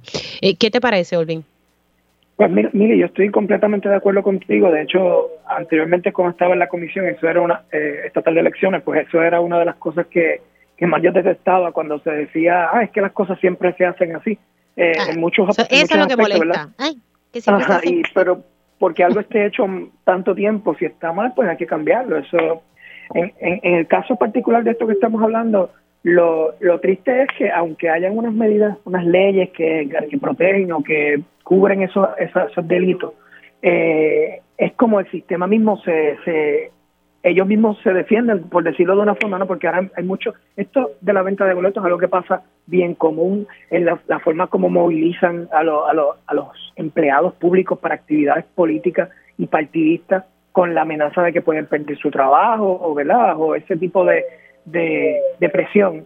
Y, y las personas que cometen estos actos, la realidad es que el mismo partido, o independientemente del partido que sea, ¿verdad? Están en el poder, tienen su, tienen tantos eh, vínculos en diferentes áreas del gobierno que los relocalizan, los protegen de una forma u otra y vemos que no hay consecuencias por actos como estos que claramente politizan la gestión pública eh, y, queda básicamente impune. Por eso tiene que ver, y hay leyes, pero tiene que ver, tiene que ser más agresiva, tiene que tener eh, los mecanismos de fiscalización del, del, del, del gobierno para que se asegure de que ese tipo de gestión no se haga. Y por otro lado, eso es una, el quien pierde aquí es el pueblo, ¿no? Porque estas personas están utilizando tiempo de trabajo que estamos pagándolos todos para hacer trabajo de política como tal. Y es tiempo que mientras están vendiendo taquillas o viendo actividades o haciendo otras cosas, es tiempo que no le pueden ofrecer servicios directos a la ciudadanía, que es la razón por la que están ahí. Vamos a pasar, ya tengo en línea telefónica eh, al licenciado Ramón Luis Nieves. Le buenos días. ¿Cómo estamos, licenciado? Buenos días a ti, Miri. Eh, bueno, eh, buenos días a Orbi, a la gente nos está escuchando. Y muchas felicidades a todos en el 2023. Bueno, estábamos hablando, no sé si, sé que se cayó la llamada, no sé si pudiste escuchar, eh, estoy hablando ¿verdad? De, un tema sobre la venta de taquilla, algo que, pues, que se da mucho dentro de las agencias de gobierno y que algunos piensan que es legal, pero es ilegal cuando se hacen horas de trabajo. Y, y pues básicamente lo que estábamos denunciando ayer en día a día era eso, o sea, vamos a terminar ya con esta práctica que es ilegal, pero que todo el mundo ha normalizado y lo ve como que tan, tan legal pero no es legal. Y, tenemos dos leyes aquí que, que lo prohíben, personas que han sido procesadas en el pasado y seguimos con esta mala práctica. Willy, eh, desde siempre yo he favorecido eh, que en Puerto Rico se, se legisle. Yo, sé que hay unas leyes y unas cosas, está bien, pero Eh, tú no puedes tener leyes diciendo que no se puede recoger dinero en las horas laborables este, para asuntos políticos en las agencias, pero entonces los partidos políticos principales tienen organizaciones de servidores públicos en todas las agencias. Entonces, hello. Una cosa va a llevarte a la otra, eventualmente. Sí, sí, que la política está arraigada dentro de las agencias. Por eso, tú sabes, y digo, y con mucho cariño y, con, la, con los empleados públicos, este, que, ¿verdad? Que, en, mi, mi otra vida de servicio público compartí mucho en la política, etcétera. Pero la verdad el caso que, eh, permitir las organizaciones políticas o partidistas dentro de la agencia eh, te, contradice la eh, la postura de que no se puede hacer política en horas laborables en la agencia ni recoger dinero. Así que yo, yo siempre he favorecido que en Puerto Rico se legisle lo que, lo en Estados Unidos el gobierno federal se llama el Hatch Act, que eso es una prohibición eh, total a las actividades políticas, a las organizaciones políticas dentro de las agencias de gobierno. Eh, en Puerto Rico, de hecho, muy tarde, eh, lamentablemente para el país, se legisló ese, esas prohibiciones para la Autoridad de Energía Eléctrica y para acueductos en el 2016. Estoy totalmente seguro que no se han respetado esas leyes desde, desde entonces hasta ahora, eh, pero fue un comienzo. Eh, yo creo que hay que hacerlo para todo el gobierno, tiene que haber un compromiso de los partidos para hacerlo, y me parece que la organización de los partidos desde las agencias, eh, y tanto el PNP como el Partido Popular tienen organizaciones de servidores públicos en todas las agencias. Eh, no lo hace bien a la gestión pública. Eh, y ocurren estas dinámicas también, más allá del recogido de dinero, eh, como tal, ocurren las dinámicas de que cuando se entiende que va a cambiar, o sea, durante los cuatro años que está pasando de administración, un grupo está peleando con el otro, ese tipo de dinámicas realmente no, no se deben permitir. y de igual manera, pues, las estructuras tradicionales de los políticos, y no solamente las agencias del gobierno central, también obviamente las alcaldías, eh, hay que, ¿sabes? Hay que ser más, eh, buscar la manera de fiscalizar mejor eh, este tipo de, actividades. Oye, y esto no quiere decir que, que los empleados públicos que quieran militar en los partidos lo puedan hacer fuera de horas laborables. Claro que pueden hacerlo, esto es parte de su libertad de asociación. Pero todos sabemos que esto ha sido una dinámica de décadas. Eh, tú mencionaste a Emilia ahora, ha, habido diversos funcionarios públicos, alcaldes, otros funcionarios del gobierno central que los han hasta grabado, pidiendo eh, dinero, recoger dinero y exigirle, haciéndole cuotas a los empleados eh, públicos. Y este tipo de dinámica distrae del trabajo y del servicio que esos mismos empleados tienen que darle a la gente, porque si, usted, si el empleado tiene que dividir su tiempo entre dar servicio para el que fue contratado y está recogiendo chavos para los partidos y para los políticos, pues realmente pues esto afecta el servicio público. Bueno, vamos a ver qué, ¿verdad? Y qué trasciende, ¿verdad? Con, con, esta investigación. la verdad es que hay que seguir promoviendo que, que se finalice este tipo de, de prácticas. Bueno, eh, control, disculpa que te tenga, ¿verdad? Estoy tratando de ver si hay sonidos de, de la senadora Joan Rodríguez Bebe. Vamos a hablar un poco sobre el nombramiento de la procuradora de, de las mujeres. Este nombramiento se hizo en el fin de semana por parte del gobernador, que precisamente cuando surgió el segundo feminicidio íntimo el Día de Reyes, él adelantaba que se iba a estar nombrando una procuradora de las mujeres en propiedad. Eh, y entonces recientemente estuve dialogando eh, con eh, la senadora Joan Rodríguez Pebe, quien expresó de inmediato en sus redes sociales su oposición al nombramiento de Vilmary Rivera Sierra. estuve hablando con ella, me, gustaría poder tirarles el sonido, ir aquí, me, me, escribes por aquí a ver si tenemos el sonido disponible para yo tirárselo al panel eh, y, que ellos puedan escuchar y no tener que, resumirle, ¿verdad? Que, fue lo que dijo la senadora. Eh, pero en lo que vamos buscando el, audio, pues básicamente eh, la senadora Joan Rodríguez Bebe entiende, y, y, me parece importante detallar esto, alguien que me lo, que me lo pueda aclarar. Ella sostiene que la ley orgánica de la Procuradora de las Mujeres, la ley 20 del 2001, en su faz es inconstitucional porque entiende que se promueve el discrimen, ¿verdad? Con al agregar el detalle este de que el la procuradora que se nombre tiene que, que apoyar o, dar eh, ¿verdad? Sus estrategias tienen que ir con perspectiva de género. Obviamente ella tiene una definición muy distinta de perspectiva de género. Eh, realmente ustedes que tienen conocimiento legal, o sea, son abogados, ¿realmente es inconstitucional la ley de la Procuradora de las Mujeres? Eh, bueno, eh, mire, yo creo que eh, en primer lugar, tenemos que significar el hecho de que eh, en Puerto de hecho, déjame traer bien brevemente otro tema porque es, este, está atado a este. Eh, todas las controversias que hemos visto en los últimos años con la Procuradora de las Mujeres, incluso con la Secretaria de Educación, de Julia Kelleher, como tú recordarás, tiene que ver con el tema de que eh, de la perspectiva de género, que aquí unos sectores eh, de fundamentalismo religioso le han dado la vuelta y se ha inventado un concepto que realmente es un invento total, que es lo que llaman ellos la ideología del género. Eso no existe, eso no es, y ellos lo plantean como este cuco que va en contra de los niños y todas esas cosas, pues siempre estos sectores utilizan a los niños a los jóvenes este para, ¿verdad?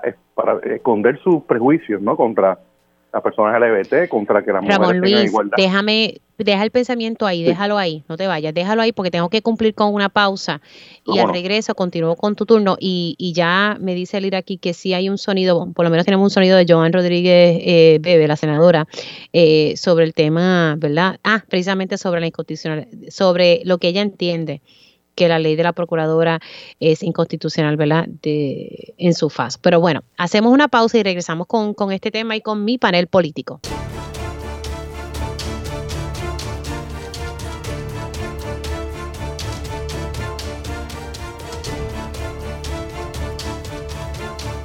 Y ya estamos de regreso aquí en Dígame la Verdad por Radio Isla 1320. Les saluda Mili Méndez. Estoy con mi panel político. Estábamos hablando de mi entrevista con la senadora Joan Rodríguez Bebe eh, relacionado con el nombramiento eh, de la nueva procuradora de las mujeres, Vilmarí Rivera Sierra.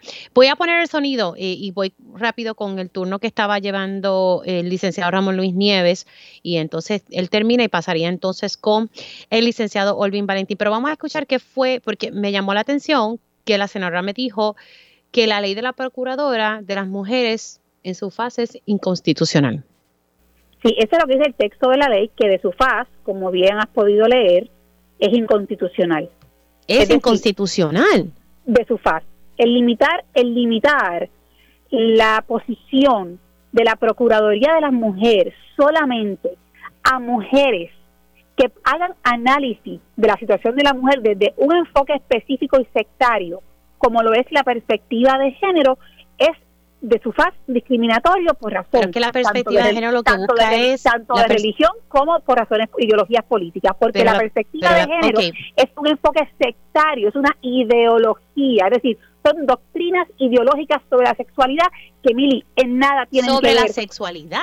En, nada tiene que ver la perspectiva de género con lo que se trata de decir coloquialmente, que si la equidad, la igualdad. Mire, Mili, si, si la discusión fuera realmente y seriamente en torno al tema de la equidad y la igualdad entre los hombres y las mujeres y en combatir el discrimen, aquí en Puerto Rico nadie estuviese discutiendo esto.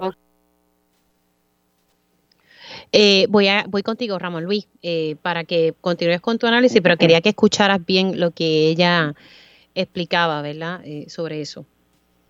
Sí, mira, mire, básicamente esa, esa postura yo pues, difiero respetuosamente de la, de la senadora que o sea, la ley de la que crea la Procuraduría de las Mujeres tiene 22 años y creo que venía a decirle que es inconstitucional 22, 22 años después, porque precisamente es una ley que se crea por unas circunstancias particulares que se han, dado en Puerto Rico históricamente, donde ha habido una cultura históricamente, no de ahora, de toda la vida de nuestra existencia, de violencia contra las mujeres. Es un tema que ha estado en nuestra cultura eh, que por eso se crea la ley 54 en el 89, que es una ley que fue bien difícil de aprobar, porque había una cultura eh, eh, apuntando a, la, al, tema de, la dominación de, del hombre sobre, sobre la mujer dentro de nuestra cultura, lo que había. O sea, esa ley se, se crea desde, sí desde una perspectiva de género, porque precisamente hay un tema de violencia de género, ¿verdad? Que tiene una dinámica de poder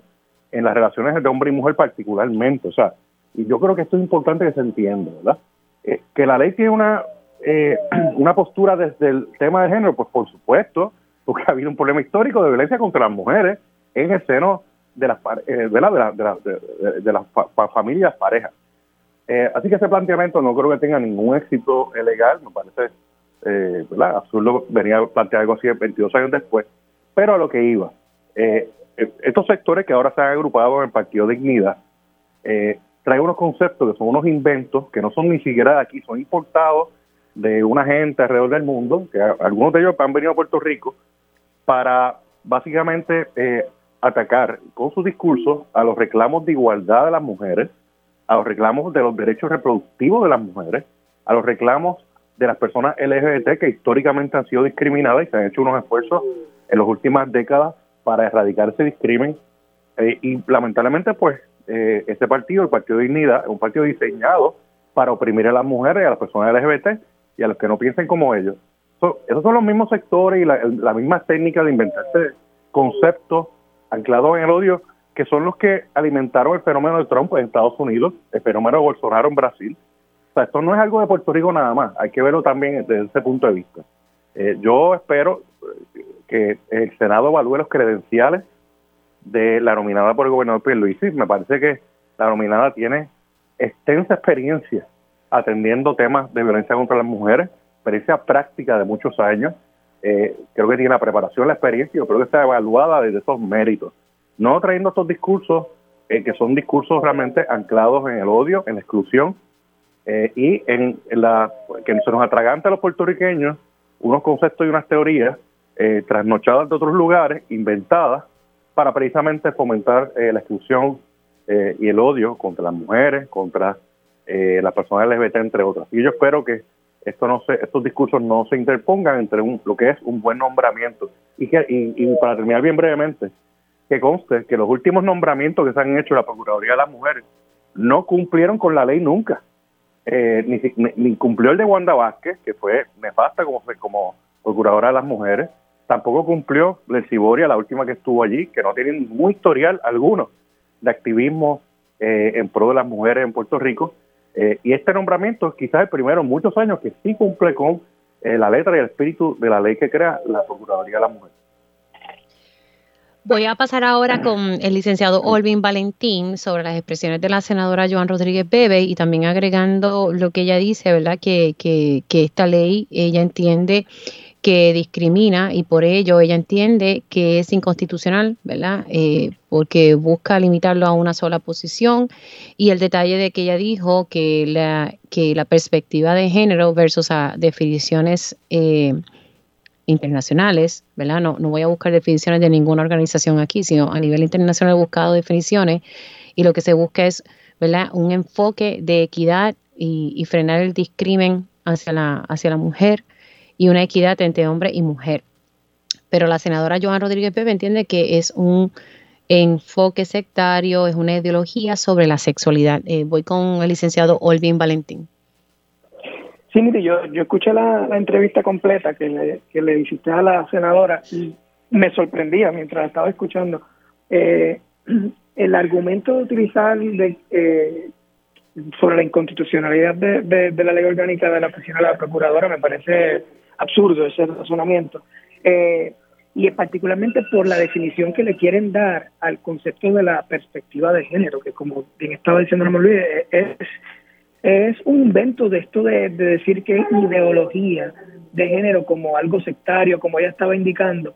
Eh, la realidad es que estamos pasando por una crisis de violencia contra la mujer y esto es un asunto de género. Ah, así que ver las cosas con perspectiva de género no es discriminatorio, eh, eh, es, realmente un, acercamiento que hay que hacer a este tipo de problemas. Eh, en, cuanto a la, a la designación de la, de la procuradora, a mí me parece que es triste ver cómo algunos sectores o algunos políticos convierten este esta designación en un tema de, de politiquería. Eh, en muy pocos casos vemos cuando hay tanto consenso sobre una designación. Eh, incluso personas de diferentes partidos han dicho que esto es un buen nombramiento. Eh, y muchas veces se critican las gestiones que hace el gobernador cuando, cuando hay que criticar, cuando hay cosas que bien, pues también se dicen. En este caso, vemos que es una designación, un nombramiento que viene apoyado por organizaciones de protección de los derechos de la mujer, de diferentes partidos políticos, de la sociedad civil.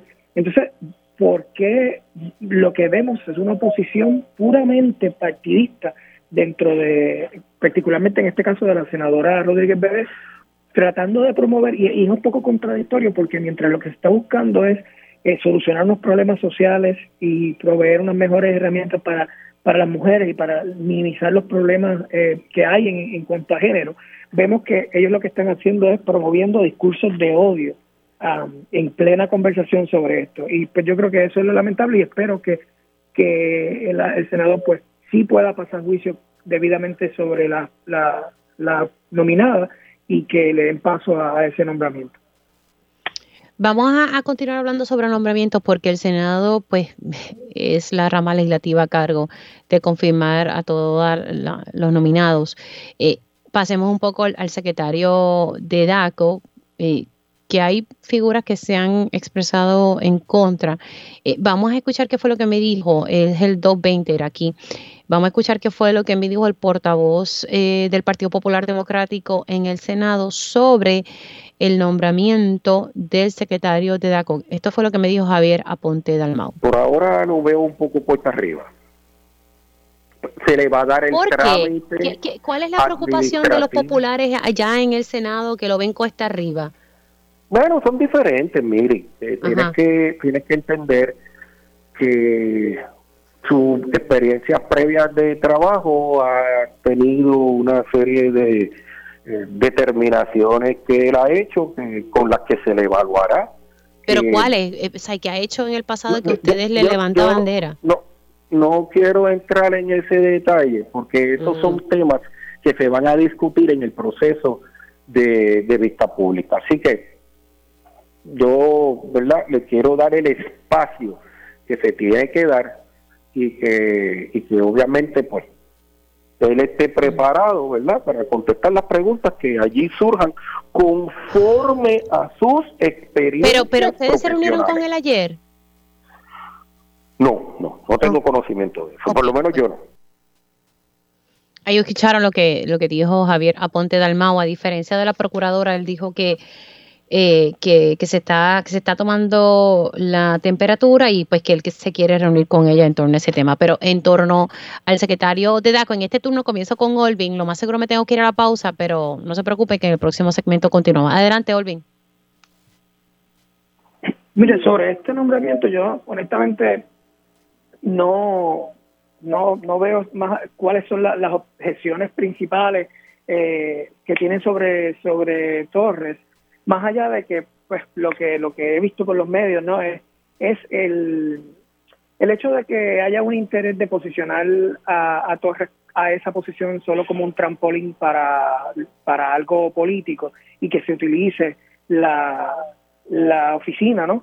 Para básicamente hacer campaña durante lo que queda del cuatrenio para, para luego el 2024. Eso, pues, son, yo entiendo que son especulaciones. De ser así, pues, obviamente es lamentable porque eh, está en una, una oficina que tiene que rendir un, servicio a la ciudadanía. Pero, eh, pero más allá de eso, pues no sé exactamente, no veo cuáles el, el, los puntos específicos de oposición a, a Torres. Nada, que tal vez es una figura que, que ha sido vinculada con el PNP, pero tampoco eso no le quita y ni le resta mérito. Hay que evaluar a la gente por su trayectoria, su desempeño, ¿verdad? Y, y dejar esa cosa de estar analizándolo por de qué partido son. Pero bueno, así es la cosa en este país. Tengo que hacer una pausa, pero al regreso voy con el turno del licenciado Ramón Luis Nieves. Y ya estamos de regreso aquí en Dígame la Verdad por Radio Isla 1320. Les saluda Mili Méndez. Estoy con mi panel político integrado por el licenciado Ramón Luis Nieves y el licenciado Olvin Valentín. Nos quedamos en el turno del licenciado eh, Ramón Luis Nieves en torno a la confirmación del secretario de DACO, que según lo que me decía el portavoz del Partido Popular Democrático eh, en el Senado, hay un, hay un sentido más de timidez. Eh, ¿verdad? Parece que no tiene los votos y me dice, por ahora lo veo cuesta arriba. No me detalló por qué, pero está cuesta arriba. Ramón Luis Nieves. Sí, mira, yo, eh, de hecho yo escuché la, entrevista que le hiciste al, al, senador este de Javier Aponte de. Eh, obviamente, mira, yo, yo no, no soy de los de la postura de que porque una persona haya tenido algún tipo de trayectoria política o haya sido aspirante a un puesto político, pues no puede servir en un puesto en el ejecutivo, por ejemplo. Hay gente que tiene esa postura, yo, no la comparto. Eh, yo creo que el Senado pues, puede evaluar eh, las actuaciones del licenciado Irán Torres, no solamente como secretario de DACO, porque ya está ejerciendo en, las funciones como secretario de DACO, sino también el Senado va a tener el derecho a mirar el historial del candidato. Eh, licenciado Irán Torres eh, tiene un historial de más de 10 años de activismo eh, político, activismo de distintas eh, maneras, y eso es parte de la evaluación que, que tiene que hacerse. de hecho, yo recuerdo que el licenciado Irán Torres, en el 2016, cuando se confirmó a la hoy juez presidenta Maite Orono al tribunal, como juez presidenta del Tribunal Supremo, él llevó un pleito como demandante para impugnar ese nombramiento y el Supremo eh, le, desestimó el pleito y le impuso una sanción de 5 mil dólares a él por llevar el pleito frívolo, ¿no? Eh, de hecho, el Supremo, en opinión de un juez, que un juez PNP, o sea, que nombrado por el PNP, está claro, un juez nombrado por el PNP, aclaró de que el Supremo no iba a tolerar, y así lo dice la, opinión, según recuerdo, que el Supremo no iba a tolerar que se permitieran, que se estuvieran radicando pleitos para adelantar candidaturas primaristas, refiriéndose al licenciado que en ese entonces parece que estaba en medio de una campaña primarista en el PNP. Son un asunto así que pues el Senado puede evaluar.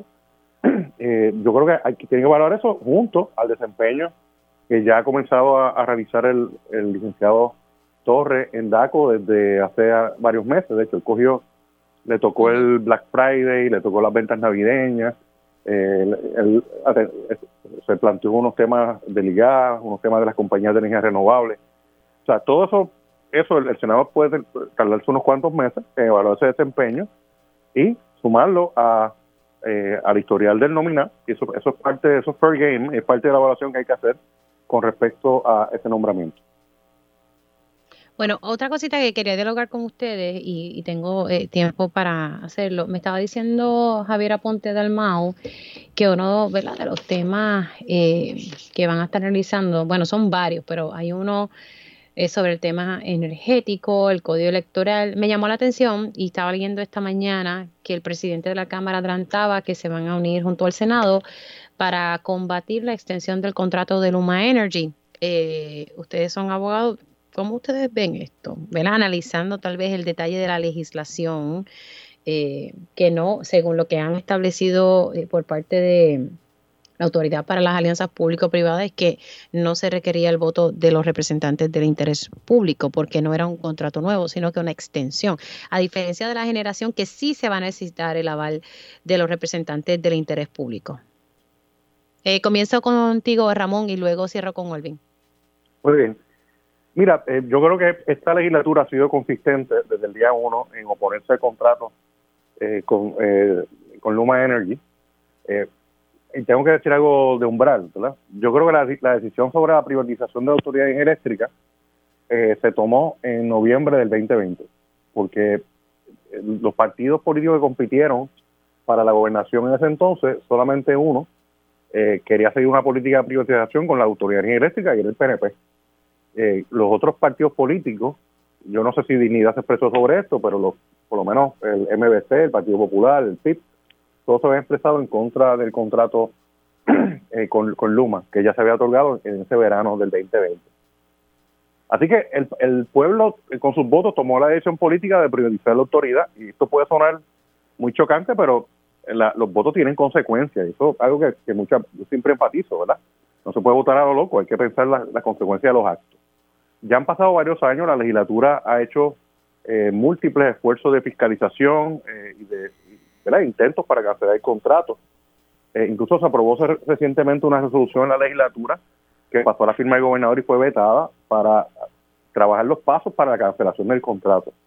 la realidad del caso es que la política pública de este gobierno es la privatización de la autoridad eléctrica. Ya se privatizó gran parte de la autoridad. Ahora este año me imagino que anunciarán eh, el proceso de privatización. Aquí se le va a otorgar el contrato para operar las plantas.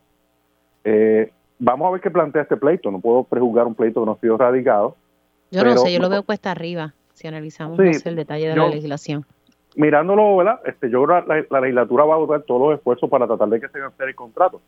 Claro, la pregunta es, si se cancela el contrato de, de, Luma hoy, eh, ¿cuál es el próximo paso? Porque el sistema eléctrico tiene que seguir operando. Yo creo que la autoridad eléctrica ahora mismo no tiene la capacidad gerencial después de Luma para volver a asumir las responsabilidades que tenía antes. No creo que tenga los, los, recursos ni siquiera humanos para hacerlo. Bueno, porque los eh, metieron en distintas agencias. Pues claro. Lo que tienen que hacer es sacarlos de allí y ponerlos a trabajar. Sí, el proceso se hizo precisamente para que no hubiera, eh, no fuera fácil una vuelta atrás. Así que yo creo que eh, mientras se plantee también el tema de, cómo se puede impugnar el contrato, también hay que ¿verdad? evaluar y, plantear qué, qué, pasaría en un mundo sin Luma y que no fuera de regresar obviamente al control público. Pero, eh, como dije, para terminar, los votos tienen consecuencias y la consecuencia del, del apoyo al partido que ahora controla la gobernación era la continuación de la política privatizadora en la Autoridad de. Yo, si me preguntas a mí, yo hubiera eh, optado por otra vía, así se diseñó en la, en, la administración anterior a Ricardo Rosselló, pero el país cambió de opinión en cuanto a eso y aquí están las consecuencias. Olvin.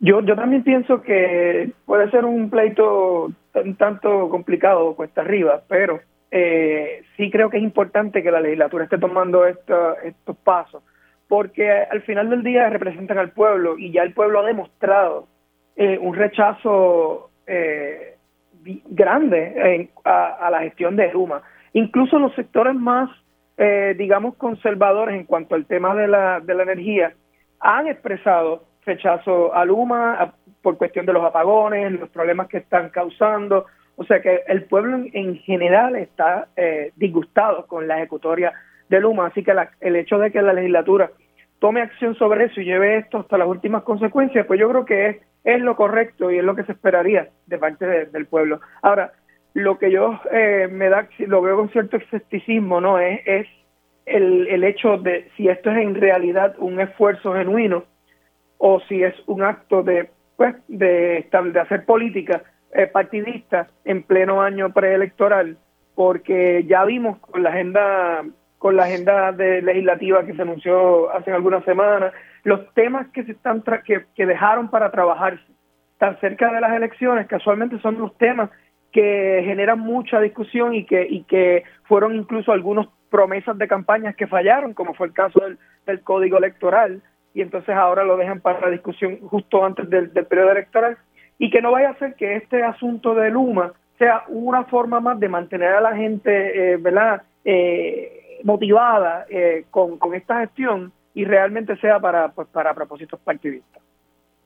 Y sobre eso del código electoral, tengo que, que agregar que precisamente es uno, por lo menos en lo que me explicó el portavoz del Partido Popular Democrático en el Senado, es como que el segundo, hay cinco temas importantes para, para, para él en este momento y es armonizar varios proyectos sobre la ley de permisos, ¿verdad? Relacionados con, con permisos. Pero me habló del código electoral, me dice que hay que armonizar el lenguaje final y me toca, ¿verdad? Que él no sabe si en este momento la ficha, el problema es lo de la candidatura de las alianzas.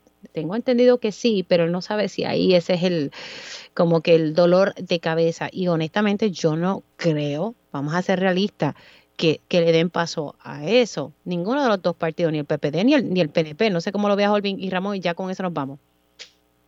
Bueno, yo creo que va a ser bastante... pienso que, que, que estoy, de, estoy, de, acuerdo contigo. Yo no creo que esto sea lo que lo vayan a hacer. Eh, vuelvo como lo que estaba diciendo. Creo que es un tema de estos que siguen revolcando para tenerlo activo durante todo este tiempo el hecho del punto de las alianzas sí, pues es un punto de, que a lo mejor no van a coincidir, pero eso no es el único tema. Hay muchos aspectos dentro del código electoral que durante las vistas se, se trajeron muchas eh, preocupaciones sobre diferentes aspectos del código y no se han atendido ni se y ¿verdad? honestamente lamentablemente no creo que se vaya a atender. Entonces incluso el hecho de verlo tan cerca de las elecciones es precisamente lo que se criticó del código del 2020 esto era algo para que se hiciera como se fue prometido en campaña rápido que empezó la sesión legislativa en el 2021 Ramón.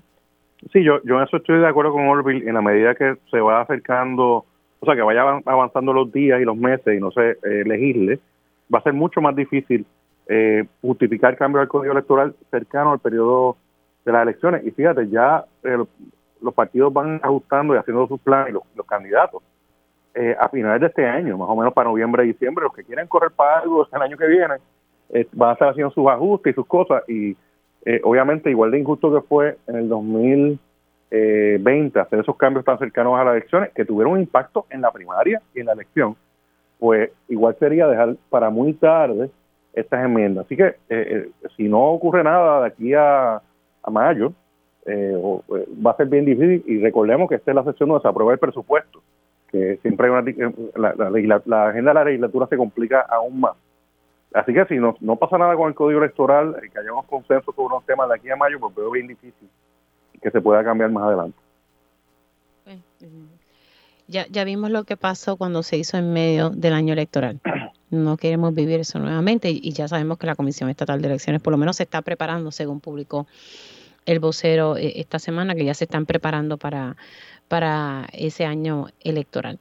Compañeros, gracias, gracias por estar disponible y excusamos al, al compañero, el licenciado Ángel Cintrón, que está en unas gestiones de trabajo y por eso no estuvo hoy en el panel. Se me cuidan mucho, un abrazo. Hacemos una pausa aquí en Dígame la Verdad y al regreso tiempo igual